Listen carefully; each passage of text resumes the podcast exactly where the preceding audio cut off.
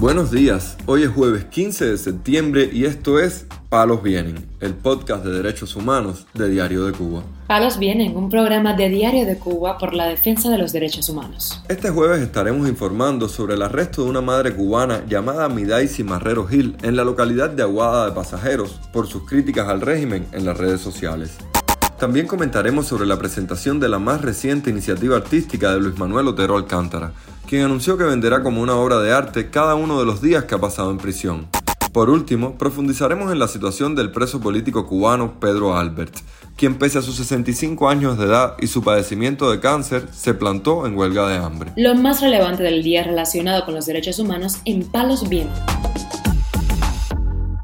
Una madre cubana llamada Midaisi Marrero Gil, residente en la localidad de Aguada de Pasajeros, en Cienfuegos, fue arrestada por agentes policiales este miércoles debido a sus críticas al régimen en las redes sociales, denunció el centro legal Cubalex. El activista cubano Alexander Fábregas dijo en sus redes sociales que la madre cubana podría estar en la unidad de la policía de Cienfuegos, mientras su hijo mayor se encuentra enfermo y los menores preocupados por la situación. También la activista Mireya Jiménez Calzada reaccionó contra el arresto. Presidente de Cuba, y todos los consejos de ministros, si no podemos gritar en las calles, si no podemos tener el derecho a votar por nuestro presidente, elegido por, verdaderamente por el pueblo, no podemos tampoco decirlo en las redes. No podemos tampoco usar nuestra libre expresión. ¿Por qué y Marrero, de agua de pasajeros, Cienfuegos. Ahora mismo está siendo detenida para interrogatorio. ¿Qué hizo ella?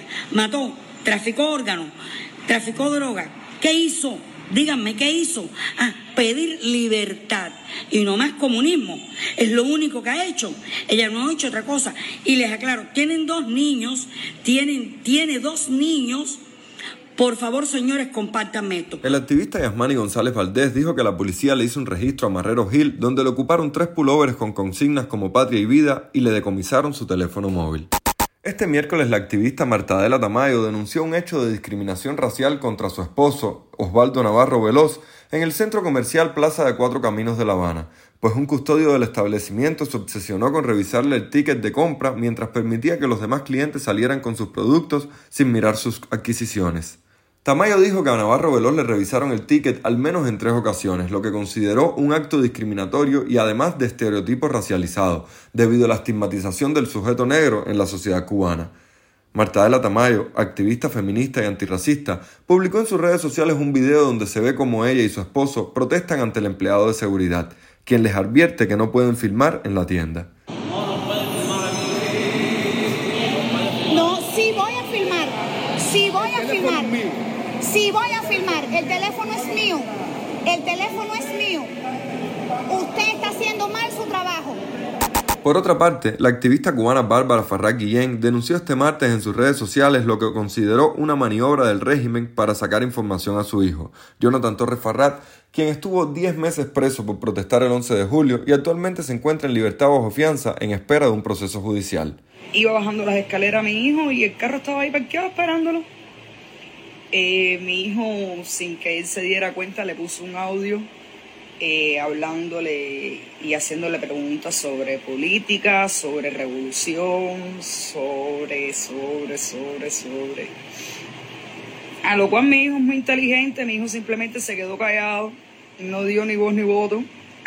llegó, gracias a Dios, llegó a su destino, se bajó del carro y mi hijo estaba atacado de la risa porque ahora le voy a decir, eh, la seguridad del Estado trabaja tan anormalmente que yo creo que lo sacan de noveno grado y los meten y les dicen, dale, tú eres de la seguridad del Estado o dale, le vas a trabajar a Diasca. Farrag Guillén dijo que su hijo no es ningún delincuente, simplemente quiere un cambio y ella siempre estará para defenderlo. Yo empecé todo esto por mi hijo.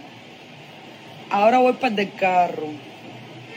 Cuando yo me dé cuenta Denny, Joel Agüeye, Luisito, Ariel, que ya se te descubrió tu nombre.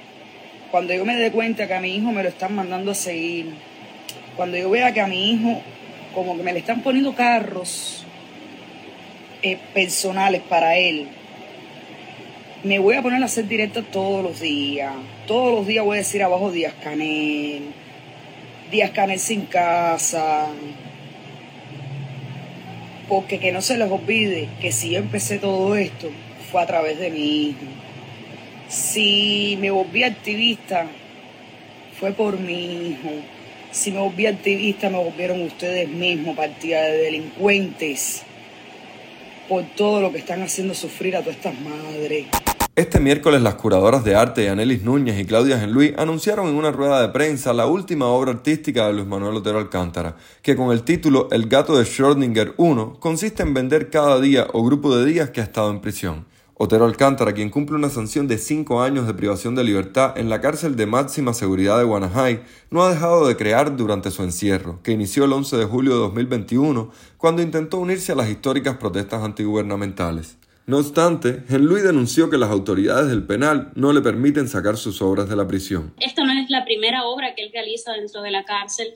Eh, como sabemos, también es el resultado de una censura que está eh, asumiendo en estos momentos que es que ya le están prohibiendo sacar todos los dibujos de la cárcel, o sea, toda esa serie de dibujos, como todos saben, con las que se ya ha hecho una exposición y que se han presentado en otras exposiciones también fuera de Cuba, todos esos dibujos que yo logré sacar de Cuba en octubre eh, han sido los últimos dibujos que, que, hemos podido acceder de Luis Manuel, no así su producción, o sea, Luis continúa produciendo dibujos de la, dentro de la cárcel, dibujos que han sido censurados y que no permiten que su familia los lleve a la casa o los saque de la cárcel.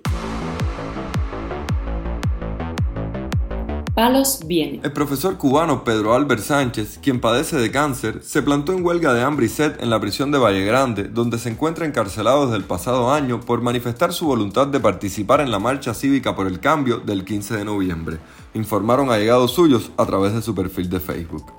Nos llega información desde Valle Grande. El profesor Pedro Albert se plantó hoy en huelga de hambre y sed, junto a su ejercicio de rebeldía que lleva a cabo desde el 25 de agosto, no asistiendo al recuento ni usando el uniforme de preso común. Se puede leer en su cuenta. El pasado mes de julio la Fiscalía del régimen cubano pidió cinco años de prisión para el profesor universitario de 65 años de edad por los presuntos delitos de desórdenes públicos y desacato. Palos Vienen, un podcast de derechos humanos de Diario de Cuba con la producción y conducción de Mario Luis Reyes. Muchas gracias por acompañarnos este jueves en Palos Vienen, el podcast de derechos humanos de Diario de Cuba. Pueden escucharnos en DDC Radio, Spotify, Google Podcast, Apple Podcast, Telegram y SoundCloud. Yo soy Mario Luis Reyes, mañana regresamos con más información.